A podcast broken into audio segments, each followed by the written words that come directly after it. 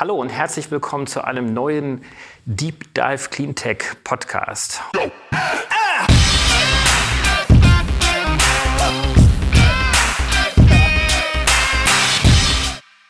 Heute habe ich mal wieder einen spannenden Gast. Das ist Andreas Kuhlmann. Hallo Andreas. Ja, hi, hallo. Schön, dass du da bist. Wer ist denn der Mensch Andreas Kuhlmann? Also ich habe, äh, wir kennen uns ja auch schon natürlich ein paar Jährchen, aber vielleicht für die Zuhörer und einiges war für mich auch nochmal interessant, dass du ja eigentlich aus der Politik auch kommst. Äh, jetzt zwar sozusagen in dieser Zwischenstellung bist, aber aus der Politik kommst. Vielleicht kannst du mal ganz kurz ja. deinen Werdegang mal skizzieren und äh, was treibt dich an, was motiviert dich auch an diesem riesengroßen Projekt Energiewende mitzumachen?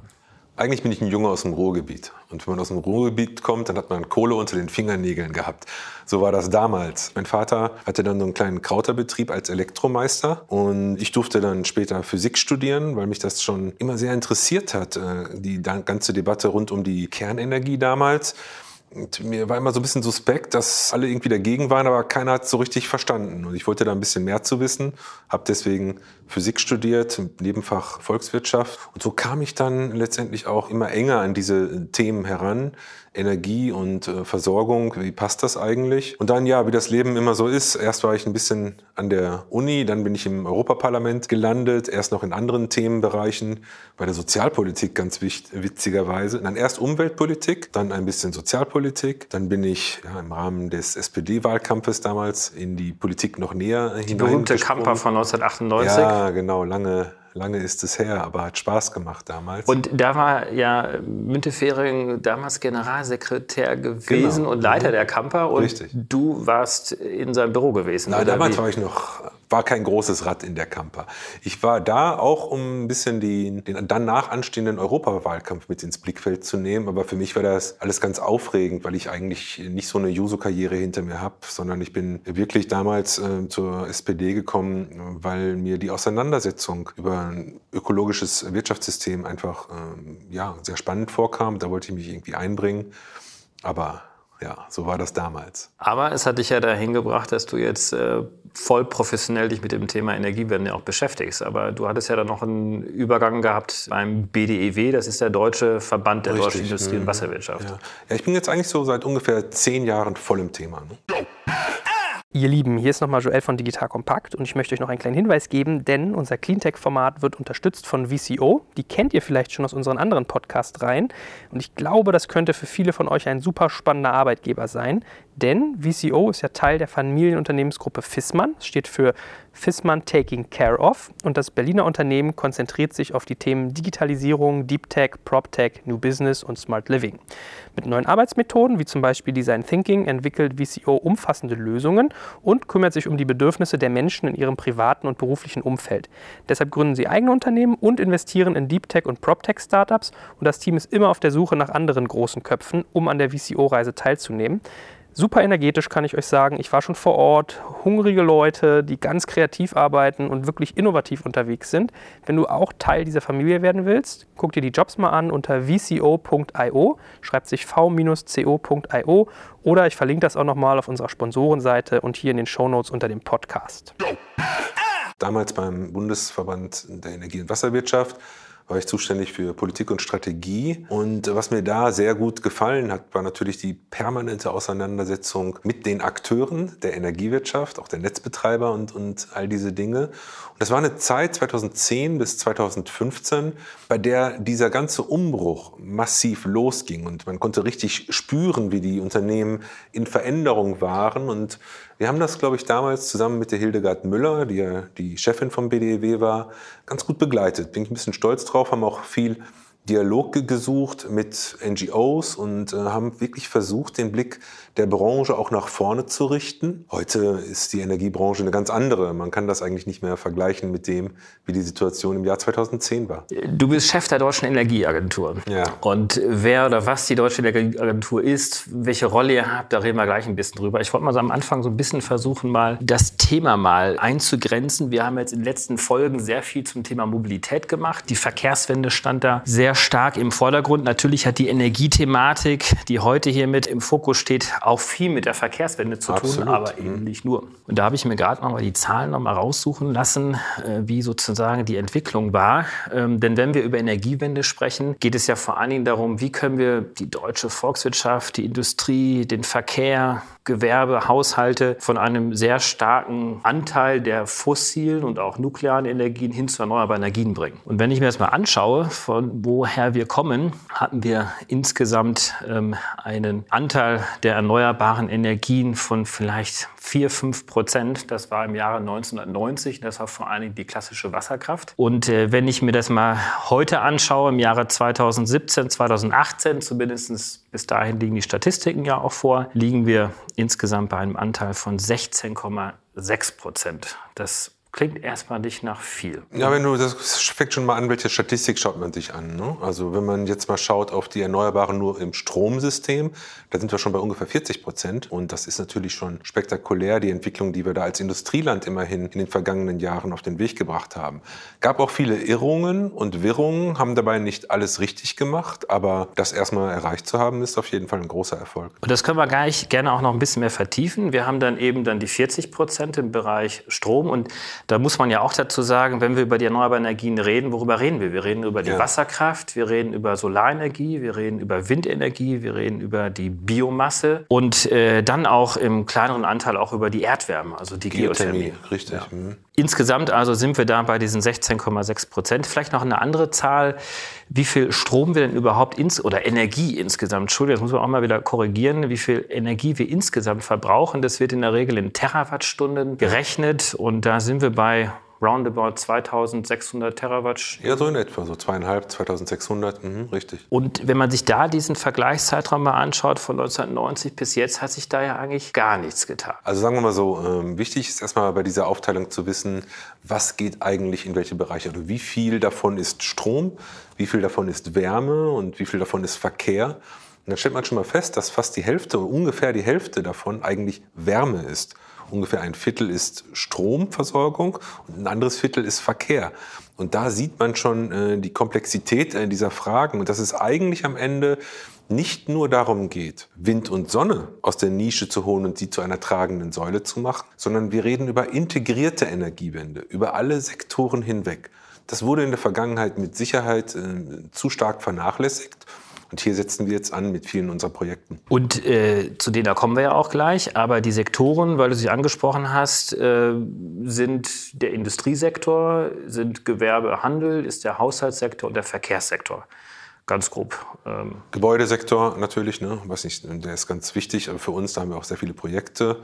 Äh, das ist schon richtig so beschrieben. So wie ich es gerade gesagt habe, war es eher so nach Energieträgern oder Energiebereichen, also die Wärme, wie, wie gesagt, insgesamt. Und da gibt es dann auch wieder verschiedene Unterscheidungen, die man machen muss. Prozesswärme, Raumwärme. Statistiken können kompliziert sein. Können kompliziert sein, aber halten wir jetzt zu Beginn des Gesprächs einfach mal fest. Äh, Deutschland hat sich auf den Weg gemacht, eine Energiewende zu machen und es ist einiges passiert wenn man alle Energieformen sich anschaut, bei ungefähr 16,6 Prozent. Im Strombereich sind wir schon relativ weit mit 40 Prozent. Und äh, wir haben einen äh, großen Ausbau der erneuerbaren Energien bereits hinter uns, haben aber noch einiges vor uns. Absolut. Das vertiefen wir gleich vielleicht gerne noch mal ein bisschen. Kommen wir jetzt erstmal zu euch. Du bist Chef der Deutschen Energieagentur. Was macht denn so ein Chef der Deutschen Energieagentur und was ist denn überhaupt die ja. Deutsche Energieagentur? Ja, die Deutsche Energieagentur gibt es seit 2000. Ähm, damals war die Idee an der Schnittstelle zwischen Wirtschaft und Politik eine Organisation, ein Unternehmen eigentlich zu gründen, das hilft, Energiewende zum Erfolg zu machen. Ganz starker Fokus auf das Thema Energieeffizienz und eben Zusammenarbeit mit den Akteuren aus der Wirtschaft, also letztendlich aus der Perspektive der Wirtschaft einen Beitrag zu leisten und zu schauen, wo gibt es Probleme, welche Herausforderungen sehen wir, wo kommen wir nicht schnell genug weiter und welche Lösungsansätze gibt es dafür. Heute hat die DENA rund 220 Beschäftigte, also sehr, sehr viele, stark gewachsen über die Jahre und wachsen auch jedes Jahr noch ein bisschen. Wir haben rund 80 bis 100 Projekte und die eben in den unterschiedlichsten Sektoren. Gebäude, Verkehr, die Integration von erneuerbaren Energien in die Energienetze spielt eine ganz wichtige Rolle. Wir denken hier schon seit langem sektorübergreifend da kommt uns die jetzige Debatte ähm, sehr gelegen. Kann man euch so ein bisschen auch als Think Tank der deutschen Politik, der Bundesregierung möglicherweise auch sehen im Bereich der Energiefragen? Ja, das ist immer so eine Sache, wenn man sich selbst als Think Tank beschreibt. Aber die Bundesregierung tut das. Die sagt uns immer, sie will, dass die DENA Think Tank ist. Und ich glaube, es gibt auch gute Beispiele, an denen wir das ähm, zeigen können. Ich sage ganz gerne, wir sind der Think Tank der angewandten Energiewende. Es ist ein Unterschied, ob man sich, sag ich mal, von dem Jahr 2050 kommend Gedanken macht, wie müsste die Welt sein im Jahr 2030 oder ob man aus der unmittelbaren Umsetzung von Technologien im Energiesystem Gedanken macht, wie man das gestaltet. Ich glaube, die Leute, die hier arbeiten, haben einen sehr guten Überblick über alles das, was möglich ist. Und das macht uns, glaube ich, ein bisschen besonders auch in dem Reigen der Thinktanks, die es sonst so gibt. Das heißt, die Politik denkt vor im Sinne von, wir wollen so und so viel Prozent erneuerbare Energien, jetzt ganz konkret vielleicht sogar auch 65 Prozent erneuerbare Energien wollen wir bis 2030 erreichen. So steht es ja im Koalitionsvertrag drin. Und ihr seid diejenigen, die sagt, so, so, so kann es funktionieren. Und hier müssen wir mal ein paar Beispiele, Projekte voranbringen, um sozusagen Leuchtturmprojekte auch zu schaffen. Leuchtturmprojekte sind ein Beispiel, aber auch genauere Analysen, wo, wo Hindernisse sind, wie das eigentlich klappen kann. Die Politik denkt vor, hast du gesagt. Ja, das ist so, könnte manchmal ein bisschen mehr sein.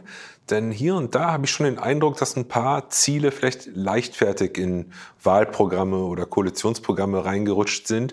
Wir haben das ja gemerkt bei diesem 2020er Ziel. Deutschland wollte bis zum Jahr 2020 die CO2-Reduktion im Vergleich zum Jahr 1990 um 40 Prozent senken. So, das ist ein tolles Ziel natürlich, aber wir stellen jetzt fest, wir landen nur bei 31, 32 Prozent in etwa. So genau weiß man es noch nicht. Und dann darf man natürlich schon die Frage stellen, ist das eigentlich ausreichend unterlegt? Oder woran liegt es eigentlich, dass wir die Ziele nicht erreicht haben? Wer ist dafür eigentlich verantwortlich und wie stellen wir sicher, dass das für die Ziele im Jahr 2030 nicht wieder passiert? Da habt ihr einiges vor und wir gehen gleich noch mal so ein bisschen auch auf die politischen, aber auch sehr stark unternehmerischen Herausforderungen der Branche ähm, ein, weil ich würde so ein bisschen auch sehen, dass wir heute so eine Kombination haben zwischen Deep Dive, Cleantech, so heißt ja unsere Sendung, ja. aber auch so ein bisschen Big Picture Energiewende jetzt haben. Ja, das finde ich übrigens auch gut, wenn ich das kurz sagen darf, weil ich glaube, es ist sehr wichtig, dass diejenigen, die im Cleantech-Bereich erfolgreich erfolgreich sein wollen, sich auch Gedanken machen um die politische Diskussion. Denn die Rahmenbedingungen hängen doch hier sehr eng zusammen. Ich weiß, das ist in diesem Podcast auch oft Thema. Ich höre da immer mal wieder rein. Und deswegen glaube ich schon, es ist wichtig, dass wir alle einen Blick auf die politischen Gegebenheiten werfen und auch helfen, die so zu verändern, dass man eben in diesem Bereich auch erfolgreich sein kann. Und da möchte ich gleich noch ein bisschen vertieft reingehen, weil das steht ja schon so ein bisschen dafür, dass eine Energiewende, wie sie sich jetzt ein Land vorgenommen hat, ja auch nicht ganz spurlos an den Unternehmen vorbeigeht und nicht ganz spurlos an den etablierten Geschäftsmodellen vorbeigeht. Und vielleicht können wir da mal so einen kleinen Blick mal in die Vergangenheit auch äh, nehmen, die, den du auch hattest, auch die Erfahrung damals, um dann vielleicht gleich auch noch ein bisschen mehr auch in die Zukunft zu schauen, worauf sich heute auch Unternehmen vorzubereiten haben, wo sind heute auch die Herausforderungen. Aber wie hast du denn diesen Wandel mitbekommen oder auch mitgestalten können? Weil, um das mal kurz zu skizzieren, wir haben ja eine sehr zentrale Energiewirtschaft gehabt in der Vergangenheit. Ja, ist richtig. Also es gab natürlich dann viele Diskussionen darüber, wie das technisch funktionieren kann. Du erinnerst dich ganz, ganz damals, da gab es ja auch so ein paar Irrungen. Die einen haben gesagt, mehr als 5% Erneuerbare in die Stromnetze, das geht gar nicht. Rein technisch nicht. Rein technisch, so hieß es damals. Andere haben gesagt, mehr als eine Kugel Eis im Monat kostet das alles nicht. Heute wissen wir, beide Seiten lagen falsch. Aber damals ahnte man das eben auch noch nicht. Es war Neuland, das kann man schon auf jeden Fall so sagen. Ja, und dann ging es eben darum, dass man letztendlich auch schaute, wie bekommt man die dazu erforderliche gesicherte Leistung äh, weiter in den Markt? Wie geht das Zusammenspiel äh, zwischen konfessionellen Kraftwerken und äh, erneuerbaren Energien? Äh, wie können die Unternehmen selbst stärker in den Bereich der erneuerbaren Energien tätig werden? Da gab es lange Hemmungen und irgendwann hat man sich dann äh, ein bisschen geärgert, glaube ich, dass die Märkte so stark von privaten Teilnehmern dann besetzt wurden. Kennst du auch noch aus deinen vorherigen Jobs? Wir haben ja damals wie heute haben wir ja sogenannte Energiekonzerne, die wirklich versuchen, alles durch die Wertschöpfungskette auch abzudecken. Und damals gab es eben noch nicht die Solarenergieunternehmer oder die Windkraftenergieunternehmer. Warum haben sich denn diese Energiekonzerne sich nicht von vornherein auf dieses Thema der erneuerbaren Energien gestürzt? Ich glaube, das ist so ein bisschen so, wie wir das äh, heute an ganz vielen anderen Stellen auch sehen. Da, wo du stark bist, wo du eigentlich meinst, gut im Markt platziert zu sein, bist du nicht so automatisch bereit, äh, Veränderungen anzugehen. Heute ist die Denkweise schon ein bisschen anders. Äh, man sieht das übrigens ganz witzigerweise wenn man die Entwicklung im Automobilbereich Wollte vergleicht sagen, mit der ja. Energiewirtschaft.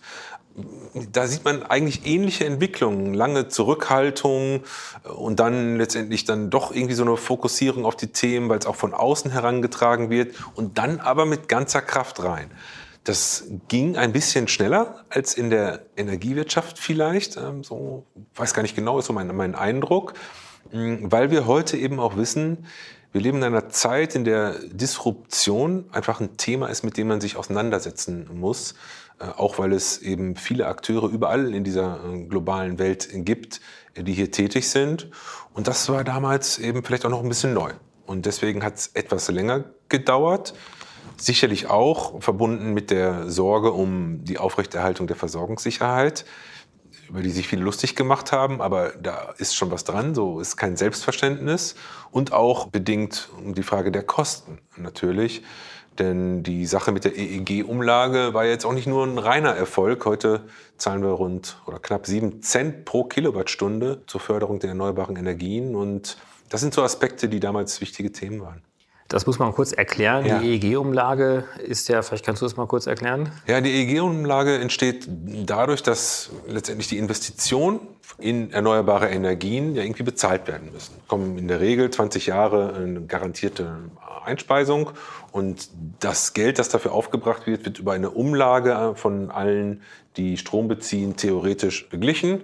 Da gibt es natürlich eine Reihe von Ausnahmeregelungen und das, was da zusammenkommt auf die einzelnen Teilnehmer, nennt man eben die EEG-Umlage, die Umlage nach dem Erneuerbaren Energiengesetz. Ist eine komplizierte Kiste, hat sich in den vergangenen Jahren auch immer weiterentwickelt. Aber was bleibt, ist ein großer Rucksack an, an Geldern, die wir heute immer umverteilen müssen. Und vielleicht kommen wir dazu auch noch, weil wir in Deutschland eben nicht nur den reinen Strom bezahlen, sondern viele Umlagen.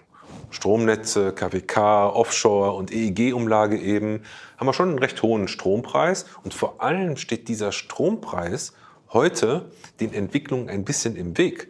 Denn heute wollen wir ja, dass erneuerbarer Strom in besonderer Weise auch in anderen Bereichen eingesetzt wird, im Verkehr, auch bei Heizungen äh, in, in, in Wohnräumen. Und wenn der natürlich so teuer ist, äh, dann haben wir da ein kleines Problem. Also hier sind wir auch bei einem Thema, ist eigentlich der ökonomische Rahmen, wie er heute vorliegt, ausreichend für alles das, was wir und was auch die Zuhörerinnen und Zuhörer vorhaben, der richtige. Ähm, ich wollte mal ganz kurz noch mal zu diesem Umbruch auch kommen und vielleicht noch mal versuchen, dir mal eine Erklärung anzubieten, warum die damaligen Energiekonzerne sich so schwer getan haben und dann letztendlich häufig disruptiert worden sind von Startups, die man damals noch nicht als Startups bezeichnet hat, aber es waren ja viele Ingenieursbuden, die es dann in Bonn gab, in Ostdeutschland gab, in, in München gab, in Frankfurt gab. Und die haben dann irgendwann mal angefangen, Solarfabriken in die Welt zu setzen, Windkraftturbinen zu herzustellen, in Norddeutschland beispielsweise. Und eigentlich das gemacht haben, was man möglicherweise auch von den Energiekonzernen erwartet hätte, aber hier ist das Erklärungsangebot, ist, dass die Energiekonzerne vor allen Dingen natürlich Energieversorger waren und Kraftwerke gebaut und getrieben haben, betrieben haben und die Rohstoffe, die es dazu brauchte, natürlich eingekauft haben. Aber die erneuerbare Energienwirtschaft vor allen Dingen ja auf Technologieentwicklung fußt. Also im Prinzip ein ganz anderes unternehmerisches Denkmuster sozusagen voraussetzte, weil hier ging es um Halbleitertechnologien, hier ging es um Skalierungseffekte. Das sind alles Themen, die eigentlich ein Energieversorger möglicherweise damals gar nicht richtig verstanden hat. Ja, würde ich sagen, da ist eine ganze Menge dran. Äh, hinzu kommt noch, wir hatten ja in den 2000er Jahren die Liberalisierung der Märkte, getrieben durch das, was die Europäische Union vorangebracht hat. Das hat erfreulicherweise auch doch zu einer etwas größeren Fokussierung auf Kundenbedürfnisse äh, geführt. Allerdings nicht so schnell, wie man es sich vielleicht hätte wünschen können. Heute wissen wir, dass in der Tat neue Technologien eine wesentliche Rolle spielen für die Zukunft der Energieversorgungssysteme. Wir wissen auch, dass unheimlich viele Geschäftsmodelle nur dann erfolgreich sind und sein können, wenn sie vom Kunden gedacht sind. Die Menschen haben heute einen ganz anderen Anspruch auch an die Art und Weise, wie sie Energie beziehen und auch verbrauchen. Und das sind schon auch kulturell ganz erhebliche äh, Veränderungen. Aber wenn man mal schaut, die ganzen Stadtwerke, die es damals gab, die gibt es auch heute noch. Auch die großen Unternehmen haben sich zwar unheimlich gedreht, vieles abgestoßen, sich neu orientiert und fusioniert und abgestoßen, aber im Kern gibt es sie auch noch. Das heißt, es hat jetzt nicht zum Untergang irgendeiner Branche geführt, zu erheblichen Verlusten und, und, Umstellungen, Reibungen und Friktionen. Und jetzt glaube ich schon, dass eben diese Akteure auch eine wichtige Rolle spielen werden als Partner und als Gestalter äh, des neuen Energiesystems. Und sind sicherlich auch so ein bisschen aufgeweckt worden, weil natürlich dann nicht die Energiekonzerne zu Beginn zumindest die Energiewende vorangetrieben haben, sondern die neuen Technologieunternehmer. Und dadurch ist ein Wettbewerb auch entstanden. Auf jeden Fall. Und der tut uns unheimlich gut. Äh, viele Startups tatsächlich, auch mit denen wir zu tun haben, haben neue Ideen, auf die die anderen nicht gekommen wären. Deswegen gibt es ja auch dieses Bedürfnis nach Kooperation. Also selbst wenn überhaupt gar keins von diesen Startups erfolgreich sein würde, da haben sie schon einen ganz wesentlichen Beitrag geleistet, weil sie einfach frischen Wind, frische Luft in dieses System gebracht haben. Ihr Lieben, hier ist nochmal Joel von Digital Kompakt. Heute möchte ich euch einen echten Alleskönner vorstellen. Und zwar hat unser Partner A1 Digital ein ganz tolles Produkt für euch, nämlich Soho One. Soho schreibt man Z-O-H-O und Soho bietet euch eine Vielzahl webbasierter Geschäftstools und Informationstechnologielösungen. Und besonders interessant ist dabei das neueste Produkt von Soho, nämlich Soho One. Jetzt fragt ihr euch, okay, hä, was genau ist das? Das müsst ihr euch so vorstellen, es sind mehr als 40 Anwendungen in einer App vereint, die euch so ermöglichen, das perfekte Zusammenspiel des gesamten Unternehmens zu unterstützen. Von was sprechen wir da? Sowas wie Kundenmanagement und Support, sprich CRM, Verkauf und Marketing, Finanzen, Personalmanagement, Zusammenarbeit und Kommunikation, Reporting und vieles mehr. Mit Zoho One könnt ihr also ganz flexibel entscheiden, welche Funktionen ihr benötigt und welche nicht. Wenn sich eure Anforderungen im Unternehmen ändern, ändert sich Zoho One mit euch und ist ohne Aufwand total einfach erweiterbar. Das bedeutet im Klartext, keine Integrationsschwierigkeiten durch unterschiedliche Systeme, keine Zusatzkosten und Bindungen durch weitere Verträge, keine unterschiedlichen Accounts, User und Passwörter, keine Doppelarbeiten, auch nicht miteinander verbundene Systeme. Wenn ihr das jetzt auch mal ausprobieren wollt, dann geht auf A1, wirklich geschrieben als 1, a1.digital slash Soho und wenn ihr dort den Code Podcast eingebt, bekommt ihr ein richtig tolles Remote-Package, wo euch Soho an die Hand nimmt, den ganzen Start zu erleichtern. Ich schreibe das natürlich unten unter diesem Podcast in die Show Notes und auf unsere Sponsorenseite unter digitalkompakt.de/slash Sponsoren, damit ihr das leichter finden und euch merken könnt. Und schaut euch das wirklich mal an. So einen alles können an der Firma zu haben, der flexibel mit euch mitwächst, ist was sehr, sehr Spannendes, finde ich. Soho One könnte für euch ja auch spannend sein. Jetzt hattest du gerade die Energiepreisbildung angesprochen und auch zu Recht, wie ich finde, weil das natürlich sehr stark auch bestimmend ist für existierende Geschäftsmodelle, aber auch zukünftige Geschäftsmodelle. Was ist denn da aktuell die größte Herausforderung, die du da siehst? Ja, wir haben in der Vergangenheit eine Reihe von Erfolgen gehabt. Wir sprachen ja zu Beginn schon drüber, aber wir sind letztendlich bei dem eigentlichen Thema, nämlich die Vermeidung von CO2 bei weitem nicht so schnell vorangekommen, wie wir es hätten äh, tun sollen. Da gab es gute Erfolge in den ersten fünf bis zehn Jahren nach der Wiedervereinigung, aber dann ging das doch alles viel zu langsam. Wir müssen deutlich schneller werden. Und das geht wahrscheinlich auch nur, wenn wir den ökonomischen Rahmen eben stärker auf die Vermeidung von CO2 ausrichten. Das heißt, wir müssen mehr fördern, was wir wollen und mehr sanktionieren, was wir nicht wollen. Deswegen gibt es die ganzen Debatten aktuell rund um die CO2-Bepreisung. Und im Gegensatz dazu könnte man, so ist die Diskussion auch, natürlich dieses Gestrüpp von Umlagen und Abgaben, die wir im Energiesektor haben, oder auch die Energiesteuern, die alle irgendwie historisch nur gewachsen sind, vielleicht so verändern, dass da mehr Klarheit reinkommt, mehr Orientierung, ein klarer Fokus auf Technologieoffenheit, Innovation und CO2-Vermeidung. Wie ist es denn heute? Vielleicht um das auch einfach mal den, den Zuhörern zu erklären. Wie setzt sich denn so ein Energiepreis zusammen? Und der differenziert sich ja auch, ob ich jetzt ein Haushaltskunde bin, zu Hause bin, Gewerbe oder Industrie bin. Naja, aus Energiesteuern schon äh, und eben aus Abgaben und Umlagen, wie wir sie beim Strom in besonderer Weise kennen. Also wir haben ja gerade die EEG-Umlage, haben wir, äh, äh, dann eine KWK-Umlage. KWK-Umlage gibt es, Offshore-Umlage äh, und äh, viele kleineren äh, Dinge auch noch, aber vor allem auch die Netzentgelte natürlich, die für die Finanzierung des Umbaus der Stromnetze wichtig sind. Im Gas gilt das ähnlich. Im Verkehr haben wir sehr viele Steuerbelastungen und Energiesteuern natürlich, äh, die da auch eingenommen werden. Insgesamt aber eben alle nicht darauf ausgerichtet, dass dort, wo besonders viel CO2 emittiert wird, auch besonders viel bezahlt wird. Wir haben noch immer keine Belastung auf Flugkerosin beispielsweise. Die Sache im Verkehr äh, kann man sich da genauer anschauen. Und da haben wir schon so ein paar Blockaden im System. Wenn wir uns heute mal die Gestehungskosten anschauen, also eines Solarkraftwerkes, dann liegen wir bei rund, ich glaube, die günstigsten Anlagen, die jetzt zuletzt gebaut worden sind in Deutschland, lagen um die 4 Cent die Kilowattstunde. Im Windenergiebereich sind wir da International sogar, sogar noch günstiger, ne? aber in Deutschland richtig. Sogar noch günstiger, aber der Haushaltskunde zahlt am Ende ja 30 Cent oder so etwas. Äh, mhm. Das heißt, da sieht man ja schon diesen riesengroßen Gap, den es gibt zwischen den eigentlichen Kosten mhm. der Stromproduktion und all dem, was noch da an Abgaben. Richtig. Einiges ist ja sinnvoll, hast du ja auch schon beschrieben. Die. Netze müssen ja auch mitfinanziert werden, beispielsweise auch. Wo, suchst du, wo, wo, siehst du denn, und das hattest du gerade mit so einem Halbsatz mal angekündigt, äh, denn das größte Potenzial, da jetzt etwas zu ändern, damit es auch neue Geschäftsmodelle gibt und neue Chancen auch für Unternehmer? Ganz einfach gesprochen würde ich sagen, der Strompreis muss runter durch vielleicht die Abschaffung sogar der EEG-Umlage oder der Umstrukturierung der EEG-Umlage. Manche reden davon, dass man die Stromsteuer, die gibt es nämlich auch noch, das sind ungefähr zwei Cent für den Haushaltskunden, dass man die vielleicht abschafft, damit man Raum schafft für eine stärkere Fokussierung auf CO2-Emissionen. Also durch Gas oder durch Öl oder im Verkehr durch Benzin und dergleichen. Das heißt ja, du möchtest ganz gern, dass die Stromkosten oder die Strompreise geringer werden und da vor allem an den Umlagen und Ablagen schrauben möchtest, damit am Ende mehr Strom aus erneuerbaren Energien auch genutzt wird, damit der Anreiz sehr viel geringer ist, um beispielsweise eine Erdölheizung zu betreiben, die mehr oder weniger günstiger ist heute. So ungefähr. Und äh, das ist jetzt ein vielsagendes äh, äh Lachen, was er Ich sage deswegen, weil wenn man, also wir reden viel darüber, es gibt unterschiedliche Modelle, wie man das ausgestalten kann. Manche sagen, es reicht, wenn wir eine vernünftige Energiesteuerreform machen und uns einfach da anschauen, wo ist wie viel CO2 drin im Grunde und äh, da die Belastungen entsprechend vernünftigerweise ausgleichen.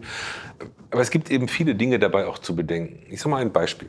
Wenn es jetzt eine CO2-Bepreisung gäbe, dann würden natürlich auch würde die Wärme, die wir im, äh, in der Wohnung nutzen, etwas teurer werden. Was heißt das für den Mieter? Das hängt eben sehr davon ab, äh, wie wir damit umgehen. Wenn der Vermieter es bezahlen muss, aber einfach nur auf den Mieter umlegen kann, naja, dann wird wahrscheinlich nicht so viel passieren. Wenn er das aber vielleicht nicht umlegen kann und wenn er weiß, dass die CO2-Preise in Zukunft noch eher steigen werden, dann bekommt er natürlich Anreize, schneller vielleicht eine alte Heizung auszutauschen und etwas dafür zu tun, dass weniger Energieverbrauch äh, rund um das Gebäude passiert. Das kann so ausgestaltet werden, dass es am Ende ein Nutzen eben für alle Beteiligten ist. Wichtig ist aber dabei, bei dieser Art der neuen Belastung darf es zu keinen neuen Belastungen kommen, sondern es äh, muss schon kostenneutral sein. Und wir müssen sehr dafür sorgen, äh, dass die Menschen im Land nicht unter dem, was wir Energiewende und Klimaschutz nennen, leiden, wenn man es anders gestalten kann. Wir müssen auch darauf achten, dass wir natürlich Industrie nicht aus dem Land vertreiben. Aber das können wir in Deutschland auch. Wichtig ist, dass so eine Reform auf den Weg gebracht wird und dass wir dann mit den Stakeholdern die richtigen Rahmenbedingungen dafür finden. Wir haben in unserer ersten Cleantech Podcast Ausgabe den Alex gehabt, Gründer von Solar. Ja. Die, deren Geschäftsmodell ja darauf fußt, dass sie letztendlich eine sehr intelligente Online-Plattform aufgebaut mhm. haben, worüber letztendlich jeder, der ein Haus besitzt, einen Zugang zu einem Dach hat, über einen Online-Konfigurator sich seine eigene Solaranlage stricken kann und am Ende auch bauen lassen kann. Und sein Argument war, wir brauchen eben, wie du es gerade schon gesagt hast, brauchen wir eigentlich eine Verteuerung der, der Alternativen, die ich heute habe im, im Haus. Weil ich kann mir stattdessen ja auch, statt ich meine Wärme durch Solarstrom sozusagen zu erzeugen, kann ich mir einfach ganz konventionell eine Ölheizung einbauen. Und da sind die Preise einfach noch zu gering. Und das ist ja genau das, worauf du wahrscheinlich jetzt auch hinaus wolltest. Ähm, was ihm dann auch helfen würde, wenn dort die Preise wirklich teurer werden, dann könnte ich nämlich tatsächlich den Eigenanteil, den ich selber produziere in meinem Haushalt, mhm. so hoch sozusagen setzen, dass ich mehr oder weniger kaum noch sozusagen am äh, Stromnetz hängen muss und oder von extern mhm. jetzt äh, mindestens Energie auch erzeugen möchte. Ist das die Vision, äh, die auch der Chef der Deutschen Energieagentur hat, zu sagen, lass uns versuchen, so autark, so autonom wie möglich zu sein? Hm. Nein, das ist äh, nicht meine Vision letztendlich. Ich schaue da schon eher aufs, aufs Ganze und ich fange mal an, das zu erklären, äh, auf Deutschland insgesamt betrachtet gab zu Beginn auch viele, die gesagt haben, Energiewende muss dazu führen, dass wir autark werden in Deutschland. Aber das ist ziemlich absurd, äh, weil wir sind erstens Deutschland im europäischen Binnenmarkt und ähm, da müssen wir schon viele Dinge berücksichtigen, Gott sei Dank, ähm, weil man dadurch natürlich auch eine Menge Effizienzen und Ausgleich äh, schaffen kann. Und bei all den Szenarien, die wir uns für die Erreichbarkeit der Klimaschutzziele anschauen, sehen wir schon, dass wir deutlich unabhängiger vom Ausland werden, was Energieimporte angeht. Vielleicht 40 bis 60 Prozent weniger als das, was wir heute haben. Aber es bleibt etwas, was wir importieren müssen. Sei es Strom, sei es synthetische Kraftstoffe. Das werden wir noch sehen. Nur man stellt sich das mal vor, äh, ausgerechnet äh, die Exportnation Deutschland will den gesamten Energiebereich autark für sich regeln. Nun, ich weiß nicht, ob das jetzt wirklich so dringend erforderlich ist. Ich glaube, dass dieser internationale Handel rund um Energie auch viele positive Aspekte hat. Und wenn man es mal runterbricht aufs Dorf oder auf den einzelnen äh, Verbraucher, ja, ich glaube schon, dass da sehr viele Impulse gekommen sind von diesen Gedanken im System. Aber es ist natürlich so, dass der Einzelne allein kann sich nicht so super optimieren wie der Einzelne mit dem Quartier oder das Quartier mit dem Dorf oder das eine Dorf mit dem anderen. Und so kommt man eben dann zumindest mal äh, dazu, dass man die unterschiedlichen Zellen, wie groß sie auch sein äh, möchten, gut miteinander verknüpft, dass dazwischen ein guter Ausgleich, ein guter Austausch stattfinden kann. Wir brauchen in Zukunft Flexibilitäten, um die erneuerbaren Energien, die ja fluktuierend, sagt man, äh, ins Netz nur eingespeist werden können, auch gut miteinander auszugleichen. Wir brauchen Speichersysteme und alles das. Und ich glaube schon, äh, dass es gut wäre, wenn ja, jeder für sich schaut, äh, was er optimieren kann, aber dabei nicht vergisst, dass er Teil eines Ganzen ist. Also ein subsidiäres äh, System sozusagen, was die kleinste Einheit nicht selber gut schaffen kann oder beziehungsweise auch nicht günstig schaffen kann, sollte die nächst höhere Einheit sozusagen dann auch dann mitliefern. Ja, kann man schon so ungefähr sagen. Äh, die Dezentralität ist ein Treiber von Energiewende, auf jeden Fall. Auch wenn ein Offshore-Park jetzt auch nicht so dezentral ist, ist ja eine Riesenanlage. Aber das äh, denke ich schon. Auch rund ums Gebäude passiert unglaublich viel heute. Man kann ja nicht nur eine Solaranlage auf dem Dach haben, man kann auch einen Speicher im Keller haben, wenn man denn ein Haus hat. Man kann letztendlich sein Elektrofahrzeug in Zukunft äh, laden und all diese Dinge. Also da ist schon unheimlich viel möglich, was auch mit Komfort mit einem guten Gefühl zu diesen neuen Technologien zu tun hat. Und äh, deswegen wird das eine wichtige Rolle spielen, keine Frage. Und die Rolle des Konsumenten ändert sich ja auch. Er ist Unbedingt. ja nicht nur Konsument, sondern auch Produzent und damit ein Prosumer, wie man so schön sagt. Ja, richtig. Ähm, ich glaube jetzt nicht, dass irgendwie die allermeisten Menschen unbedingt sich mit Prosumer-Fragen auseinandersetzen wollen. Am Ende müssen wir da sage ich wirklich wir, also auch die Zuhörerinnen und Zuhörer, die gute Ideen anbieten, schon darauf achten, dass es gut handhabbar ist für die Kunden, dass nicht jeder äh, nur dann investiert und etwas tut, äh, wenn er ein toller Prosumer ist, sondern weil es einfach auch gut ist, weil es praktisch ist und vielleicht sogar auch günstiger. Jetzt haben wir über die Energiepreise gesprochen als großer Treiber für neue Geschäftsmodelle. Welche anderen Treiber oder auch Herausforderungen, vielleicht auch Chancen siehst du denn in dem aktuellen Stadium der Energiewende für Unternehmen? Ich sehe eigentlich überwiegend nur Chancen. Und ähm, der ein oder andere wird wissen, dass wir immer von den neuen Arbeitsplätzen bei den Erneuerbaren reden. Das sind aktuell so 350 sagen, 350.000 oder vielleicht 380.000 sagen die Statistiken. Also ich habe die für 2016 ja, dabei, 338.500. Wir waren schon mal höher. Ne? Wir waren bei 395.800 im Jahre 2012 und ja. ein Großteil ist durch den Abbau von Solararbeitsplätzen entstanden. Richtig, wobei auch da interessant wäre zu schauen, woran das eigentlich genau lag. Aber ist jetzt nicht das Thema. Nur was ich eigentlich sagen will ist, Integrierte Energiewende, integrierter Klimaschutz ist viel mehr als Wind und Sonne. Das heißt, wir haben äh, in diesem ganzen Bereich, der damit zu tun hat, viel mehr Arbeitsplätze geschaffen. Wir haben die effizientesten Anbieter von Heizungstechnologien in Deutschland. Fissmann, Feiland, Bosch und wie sie alle heißen, äh, die sind ja hier bei uns aktiv und die sind auch deswegen so erfolgreich, weil Energieeffizienz im Rahmen der Energiewende ein wichtiges Thema ist. Wir haben Technologien, die helfen, Solaranlagen woanders äh, zu bauen. Wir haben Maschinenparks, äh, die eine wichtige Rolle spielen. Hinter diesen Themen Energiewende und Klimaschutz verbergen sich deutlich mehr Arbeitsplätze und Chancen. Es gibt einen tollen Green Tech Atlas, den hat Roland Berger fürs BMU gemacht. da heißt es, deutsche Unternehmen haben heute schon rund 14 Prozent Weltmarktanteil an Green Tech. Und da geht man von einem Wachstum von über 8 Prozent pro Jahr aus. Das sind doch die Chancen, auf die wir setzen müssen. Und wir haben ein hervorragendes Ecosystem, äh, was letztendlich diese Dinge auch begleiten kann. Und das müssen wir viel stärker auch proaktiv in den Fokus stellen und ein bisschen loskommen von diesen ja, problembeladenen Diskussionen, äh, die wir in der Vergangenheit hatten. Die Dena hat ja auch äh, in den letzten Jahren, ich glaube, das war jetzt zum dritten Mal in Folge, ein mhm letztendlich das größte internationale Startup Award äh, ins Leben gerufen und ich durfte auch Teil der, der Jury äh, bislang sein. Äh, es hat auch sehr viel Spaß gemacht. Was hast du denn dort, vielleicht erklärst du mal so ein bisschen, was ja. ihr da macht. Ja, es war erstmal eine verrückte Idee. Wenn ich ein bisschen ausholen darf an der Stelle, als ich bei der DENA angefangen habe vor rund vier Jahren, war mir völlig klar, also die Veränderungsdynamik der Energiewende, das ist eigentlich die wirklich spannende Frage. Und da wollte ich mich stärker darauf konzentrieren. Wir haben dann viel mit Startups auch im Berliner Raum schon äh, gemacht und Meetup gegründet, uns dauernd getroffen, die in unsere Projekte einbezogen, sind mit dem Startup-Bus nach Essen zur E-World gefahren und all solche Späße. Und dann dachte ich aber ja, wir müssen das vielleicht noch ein bisschen internationaler machen, ein bisschen mehr ausweiten. Eigentlich hatte ich im Kopf, ein globales äh, Netzwerk äh, der Innovatoren aufzubauen. Das war damals natürlich ein bisschen verrückt. Das haben uns auch viele gesagt. Aber einige haben auch mitgemacht. Du warst ja auch gleich mit dabei bei den Beratungen, die wir dazu hatten. Und dann haben wir diesen globalen Startup Award gestartet und haben, glaube ich, im ersten Jahr rund um die Uhr mit allen Menschen rund um die Welt telefoniert, um das in Gang zu bekommen. Und hatten auch beim ersten Mal gleich über 400 Bewerbungen aus 80 Ländern der Welt. Und das hat sich jetzt schon zweimal wiederholt. Insgesamt haben sich über 1200 Startups aus aller Welt, aus 100 Ländern insgesamt äh, beworben. Wir vergeben dann entsprechend Preise, haben, glaube ich, einen sehr guten Juryprozess.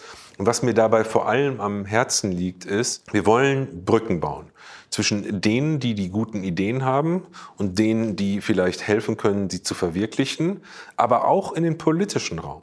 Denn ich möchte, dass Politik sieht und spürt, äh, was es alles an Innovationen und Technologien gibt.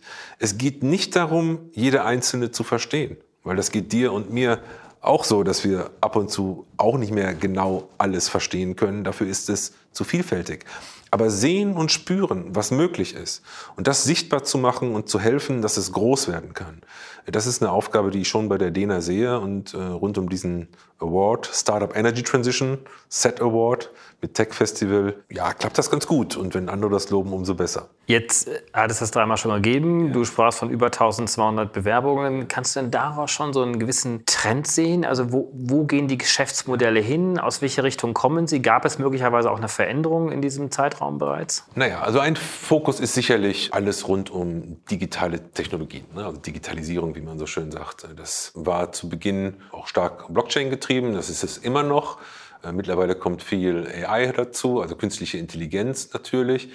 Mm, aber was mich auch freut und was wirklich ganz interessant ist, es kommen auch mehr und mehr Startups, die jetzt nicht nur digitale Produkte anbieten, sondern auch Hardware.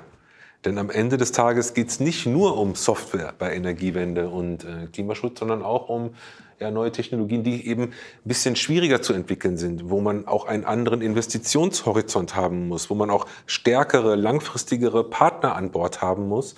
Und das ist, glaube ich, schön zu sehen, dass es das gibt. Und da versuchen wir eben auch viel Unterstützung. Kannst du mal ein paar Beispiele nennen im Bereich äh, Hardware, Technologie? Was brauchen wir? Ja, letztes Jahr hatte Cooler beispielsweise einen Preis gewonnen. Äh, da geht es um ja, Kühlung letztendlich mit erneuerbaren Energien. Äh, gar nicht so leicht, international, gerade in ärmeren Ländern der Welt wirklich unglaublich brauchbar. Aber die brauchen eben Gelder, um das vernünftig zu entwickeln. Dieses Jahr hatten wir Enapta, ein Startup, das sich mit Wasserstoff und ähm, kleinteiligen Anlagen ähm, auseinandersetzt. Auch unglaublich äh, spannend, äh, was die machen, glaube ich auch sehr vielversprechend. Und auch da braucht man natürlich Anlagen und Piloten, die man auch richtig anfassen kann und nicht nur die digitale Technik dazu. Wasserstoff ist Elektrolyse. Das heißt, aus Strom kann man letztendlich andere oder aus erneuerbaren Energien Strom kann man verschiedenste Produkte produzieren. Also so Gase, synthetische Treibstoffe und so weiter und mhm. so fort. Genau. Mhm. Und jetzt nicht im Hardware-Bereich, da gebe ich dir vollkommen recht. Manchmal wird da auch zu wenig, glaube ich, auch ein Fokus mhm. drauf gelegt, weil am Ende wollen wir auch einen Umbau der Energiewirtschaft der Energieerzeugung. Das kann nicht nur durch Digitalisierung passieren. Aber unabhängig jetzt von neuen Erzeugungsarten, wo siehst du gerade im Bereich der Digitalisierung jetzt die neuen Trends, die neuen Themen, vielleicht auch äh, Themen, die notwendig sind, wo auch neue Geschäftsmodelle auch gegründet werden sollen? Mhm. Gut, ich glaube schon, dass die Blockchain hier eine ganz wichtige Rolle spielen kann, auch wenn wir jetzt schon lange drüber reden. Wir haben gerade vor ein paar Monaten eine ganz spannende Studie dazu vorgelegt, haben wir mit glaube, 15 Partnern insgesamt äh, erarbeitet. Da haben wir elf Use Cases uns angeschaut und die richtig zerlegt in die gesamte Prozesskette von ganz vorne bis ganz hinten und geschaut, an welchen Stufen sieht es wie aus mit der Technologie Blockchain, mit der Regulierung, mit den ökonomischen Rahmenbedingungen. Und daraus ist, glaube ich, ein, wirklich gutes Teil geworden, dass viele, die da tätig werden wollen, gut nutzen können. Haben auch viele Partner hier, gerade in Berlin, Ethereum und, und all die Kollegen, Ed Hesse und sein Team, mit denen wir uns viel austauschen. Aber hinzu kommt etwas, was äh, wahrscheinlich einen kurzfristig zumindest noch viel größeren äh, Beitrag leisten wird. Und ich glaube schon, das ist die künstliche Intelligenz. Wir sehen, dass man damit doch enorme Effizienzpotenziale heben kann. Und das finde ich wirklich extrem beeindruckend, was da alles äh, möglich ist. Also ich glaube, das wird uns im Bereich Energiewende und Energieeffizienz massiv weiterhelfen. Also im Sinne von Energieproduktion und Verbrauch besser zusammenzubringen. Ja, richtig, genau. Mhm was ja heute eigentlich noch eine große Herausforderung ist. Ja, aber auch wenn man letztendlich einen Maschinenpark hat, der miteinander kommunizieren muss. Da gibt es so viele Ineffizienzen letztendlich, weil man das natürlich alles nicht so richtig gut äh, im letzten Detail alles planen kann. Hier hilft AI, um das entsprechend zu identifizieren und die Fehlstellen abzustellen. Das hat enorme Effekte und da bin ich total fasziniert letztendlich. So, liebe Hörer, für heute sind wir schon wieder am Ende unseres Podcasts angelangt. Wenn euch das Thema aber noch weiter interessiert, habt ihr die Möglichkeit, euch auf Patreon extra lange Podcasts von uns zu besorgen. Also quasi jeweils einen Director's Cut, der noch einmal 10 bis 20 Prozent länger ist und dementsprechend mehr Inhalt bietet. Patreon schreibt sich wieder Patron, nur mit E dazwischen, also Patreon. Und unter patreon.com slash dekompakt könnt ihr euch für monatlich ein paar Taler besagte extra lange Podcasts klicken. Dort ist dann übrigens auch keine Werbung enthalten, sondern diese wird ans Ende geschnitten und auch sonst kommt ihr in den Genuss unterschiedlicher Extra-Inhalte wie unser Recherchematerial, die Teilnahme an all unseren Gewinnspielen und, und, und. Uns freut es natürlich sehr, wenn wir euch für diese Bonusinhalte begeistern können. Ansonsten vielen Dank fürs Zuhören und auf bald.